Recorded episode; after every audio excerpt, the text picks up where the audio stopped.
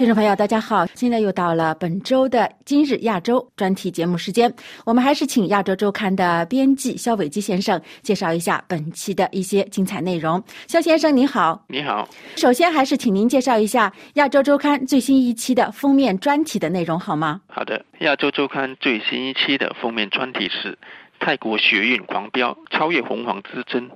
泰国学院狂飙，除了解散国会、当局停止骚扰异议人士，以及修改军政府通过的新宪法等诉求之外，也破天荒地要求改革王室。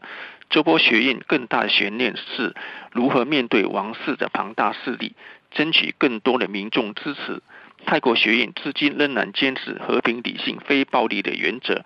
并且超越了过去泰国示威的红黄之争。那亚洲周刊中呢提到了这个泰国军方和王室之间的关系，那他们之间有着什么样的一种关系呢？泰国的军权和王权捆绑，实施君主立宪八十八年以来，发生过十二次军事政变。已故的军方元老丙廷素拉暖上将幕后策划或有份参与的，就占了五次。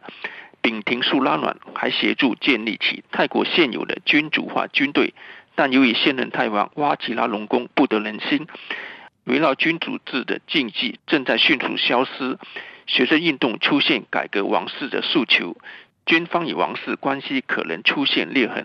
这次的泰国反政府的运动和之前的有哪些不同点吗？反政府运动多年来在泰国不时发生，但这次席卷。全国各地的示威活动与过往不再相同，传统红黄阵型的对垒逐渐消失，加上社交媒体的运用，让年轻示威者的诉求突破传统禁忌。不但如此，反政府运动也已经成为全球运动。示威者一方面得到泰国海外流亡者的支持，另一方面仿效国外的抗争运动，争取国际社会的注意。不少泰国的意见人士近年来因为批评泰王而流亡国外，然而却成为这次示威运动的助燃剂。他们建立网上群体，在社交媒体撰写文章和发放资讯，使到年轻人了解到社会问题的核心原因。那泰国历史上也出现过一些重要的学生运动，能介绍一下这方面的情况吗？好的，泰国法政大学数十年来都是学生运动的基地。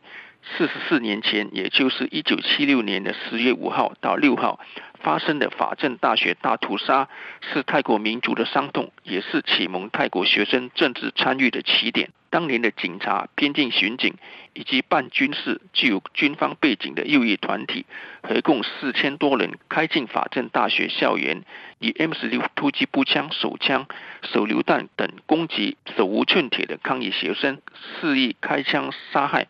造成数十人死亡。那除了这个封面专题以外，本期的亚洲周刊还有其他的哪些重要内容呢？本期亚洲周刊还报道，台海兵凶战危，台湾舆论掀起了恢复征兵制的日益。尽管台湾民调显示多数人愿意上战场，但年轻人却极力反对征兵制。以色列、新加坡以及韩国不仅全国征兵，而且有忧患意识，对台湾而言是他山之石。好的，感谢肖伟基先生的精彩介绍。听众朋友，刚才您听到的是本周的《今日亚洲》专栏节目，由艾米和亚洲周刊的编辑肖伟基先生共同主持。感谢您的收听，下次节目再会。